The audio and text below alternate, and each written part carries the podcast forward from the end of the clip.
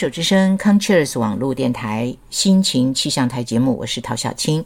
今天我们在专业人士的访谈啊，我们还是很高兴邀请到台大医学院护理系的肖飞秀老师。嗨，飞秀你好，大家好，小青好。呃，在上一次跟你谈到这个护理师的教育啊这个部分的时候，我听到一个说法，就是现在我们的疾病复杂化啊，那我真的也是呃。自己生病了以后啊，去上网又去看看，我才知道说那个资讯有多么的多啊！对，没错。现在而且呢，这个疾病真的有很多的病的那个跟我们以前的那个想象的听说的那个东西是非常不一样的啊。那所以像医院，你要呃。去挂一个号什么的，最近我就有个困扰嘛，就说，哎，有一个什么这个小毛病，我就在想，我这到底要挂什么科啊？它是属于疼痛，但是到底是挂哪一个科啊？这后来就问了好几个人才确定说，哦，应该是挂挂哪一科。所以我在想，这个呃，对于一个专业的护理人员来讲啊，可能也要去呃面对现在这个疾病复杂化的这个现象啊。那是不是也可以请你跟我们来谈一谈，就是说？呃，你比如讲，我们以前就很清楚，就是啊，内科、外科，哦，现在已经不是那么简单的分了。对我，我觉得这个在临床护理师的训练里面，特别，嗯，比如说以在医学中心的一些训练的护理师，好了，那他们其实上受的训练，其实上非常的，除了他们自己的专科之外，其实他们也会去上一些别的科别的一些进修的课程。那医院在这方面训练的呃管道，其实上都还非常的容易。那就是为了要让大家有一个呃，虽然你知道你自己的专科，你还是要知道呃其他科的一些比较基本的一个概。概念，那不然就像小青说的，光一个疼痛，那他他整个身体是一个系统的问题。那这个系统到底是哪一个系统主要发生产生的这个疼痛？那可能对，可能他是从外科进来的，但是有些护理师基本上他们很有经验的话，有时候他们做完这个身体评估啦，或基本的一个问诊之后，他可能会发现说，哎，你有一些疼痛，你会不会是在这个呃血压的控制上有问题，或者是说你。你在这个比如说结石的部分，那这个在基础的身体评估，有时候他们会去接触到，那他们可能会很早的去发现这个问题。那所以，我我自己个人觉得说，特别是在很资深的护理师，他们的专业的一个训练上，他们对这方面的判断，其实上是还蛮好的。那举例来说，像疼痛，它有可能到最后可能是一个呃心理的问题所产生的。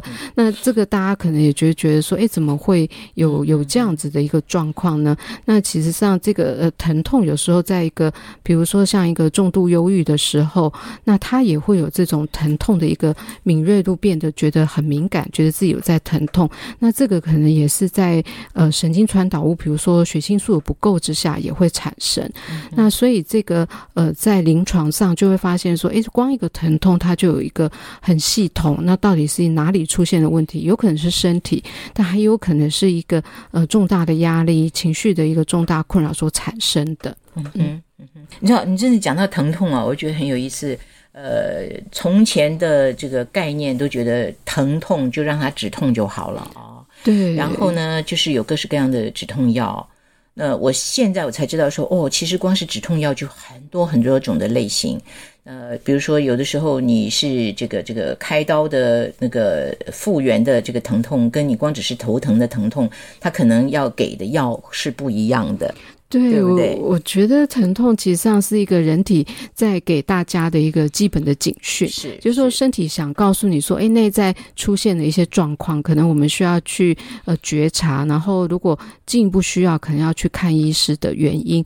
那举例来说，像周围有些人就会持续疼痛，就一直吃疼痛的药物。那大家觉得说，哎，疼痛有些药物不是说不伤肝吗？但是它长期下来是会伤害你的胃。那再也就是说，在临床上我们会遇到说，哎。长期疼痛没有处理下，那他临时有个剧烈疼痛，他可能就可能就会离开这个世间。那可能出现了一个动脉瘤的一个部分。那所以疼痛本身它也是一个警讯。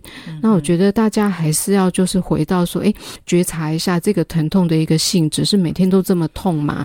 那嗯，量一下血压，然后配合你自己的生活压力的一个评估，然后进一步的再去跟呃先跟诊所的医师做一些确认，然后需要。转诊的话，他们也会帮大家做一些转诊的动作。是是是，呃，像吃止痛药这件事情啊，我其实本来就是一直很抗拒的啊。我自己的经验就是说，其实止痛药它不会让你完全不痛，只是从比较呃比比较痛变得稍微。不那么痛而已。对，没错，就是我觉得这是一个人的本能，就想说先让他舒服再说。但我觉得呃一开始是无可厚非，不过就说怕的是说养成这种习惯。嗯，就我我我碰到痛，我就是这样子很快速的去去去止痛。那那可能长期下来，它变成是你的习惯之后，那它就会有一个危机出现。这个是很重要的提醒啊，因为我自己也是一直认为说，它疼痛，它那只是一个。的讯号的表面的现象而已，对，没错。恐怕还是要去找到它背后真正的一个原因，就是你的身体在告诉你这里有有一些状况了，你要注意了，是是，基本上是这样啊。好，那我们再回到就是说，呃，我们谈到那个疾病复杂化啊，我们再回到这个癌症的治疗这一方面，我也是因为自己得了乳癌以后，呃。经过各种的治疗，然后跟很多的病友接触啊，呃，访问各式各样的医生啊，相关的人士啊，我才知道，就是说，呃，其实以前大家就是闻癌色变啊，这件事情现在已经真的要改观啊，就说他有一些个时候呢，呃，其实就是变成是慢性病，你要非常有耐心的跟他共存，去治疗他，慢慢的去改善自己的身体状况。呃，当然也有一些很不幸的，就是说，呃，在发现的时候就已经是扩散了，或者已经是呃很严重了啊，对，就就变成没有没有办法继续，就是在治疗也没用了，就这种时候只好放弃啊。所以，呃，我在想，刚刚这个你提到，就是我们这所谓的疾病复杂化，应该也是这样吧？就是说，因为科学的越来越发展，医学的发展，呃，使得我们在现在在看任何一种疾病的时候。都要用更不一样的眼光来看待。嗯，对，我觉得呃，科学越进步，就说它有更好的一个检查，那帮助大家去发现问题。那所以大家也会觉得说，哎，我为什么我没事？呃，如果去做检查，我可能就生了什么病？那但是早期发现其实还是很好的。那刚才讲到这个癌症的一个呃治疗的一个慢，把它视为一个慢性病。那我我这几年做很多呃肺癌的病人。那肺癌很多，就是说他可能一发现他就是呃是所谓的四期的病人，那呃就说俗称的肺癌晚期。那大家听到肺癌晚期就觉得哇，这世界已经快要灰暗了。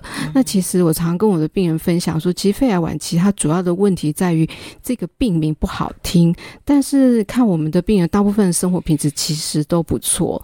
那上班的上班，那有些今天早上跟一个病人聊，他还去呃跑步干嘛？的那所以呃，我觉得疾病的治疗可能大家听起来很复杂，那这个过程我觉得大家还是要跟自己的医师，还有现在医院都有的这个各管师，那大家都很有经验的去理解呃大家的问题，那会用很条理的方式让大家很明白，就说哎这个复杂治疗用最简单的方式，大家还是可以去理解的。嗯嗯嗯，呀，这个真的是蛮重要。你刚刚提到那个就是。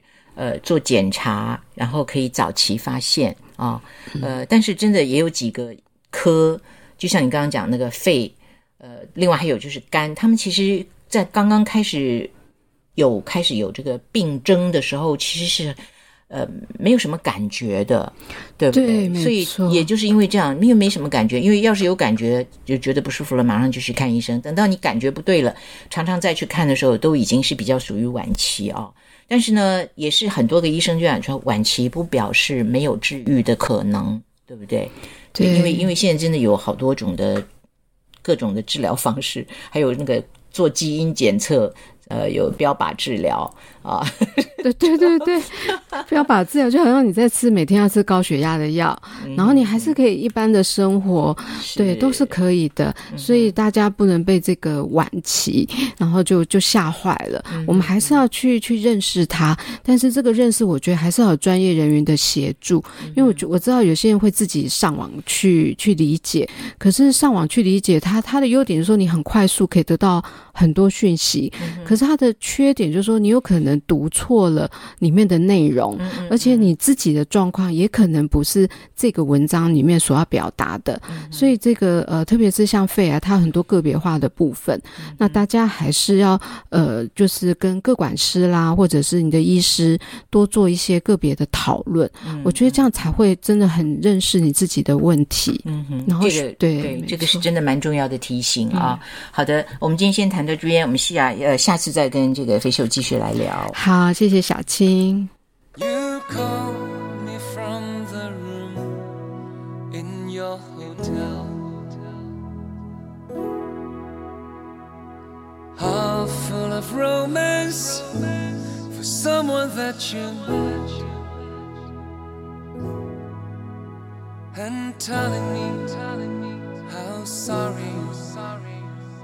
leaving so soon, so soon, and that you miss, that you miss me sometimes